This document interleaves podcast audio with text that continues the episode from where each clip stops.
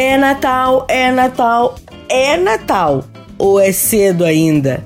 E se você está procurando por uma receita que não seja muito difícil para ser feita, mas que conte com aquele gostinho incrível, essa é uma receita que, além de contar com uma aparência que é uma gracinha, ainda apresenta um sabor que pode deixar qualquer um com água na boca. E chamarei de touca do Noel, estilo um alfajor, só que muito mais fácil. Anote aí dois pacotes de bolacha recheada Oreo, 25 a 30 unidades de morangos, uma caixinha de chantilly, duas barras de chocolate de sua preferência, papel manteiga.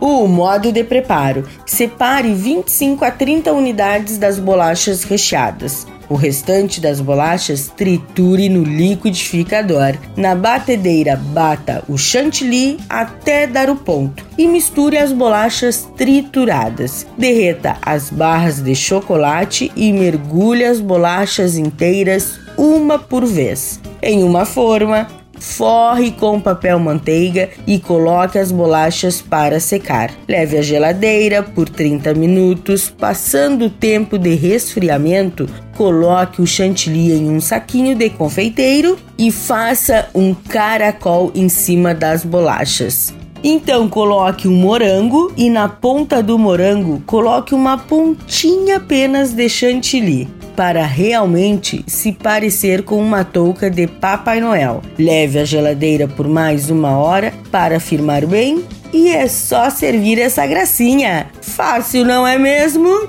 Dica da Zana: se você não tiver aqueles saquinhos de confeiteiro, pegue um saquinho e faça um furo bem pequeno na ponta.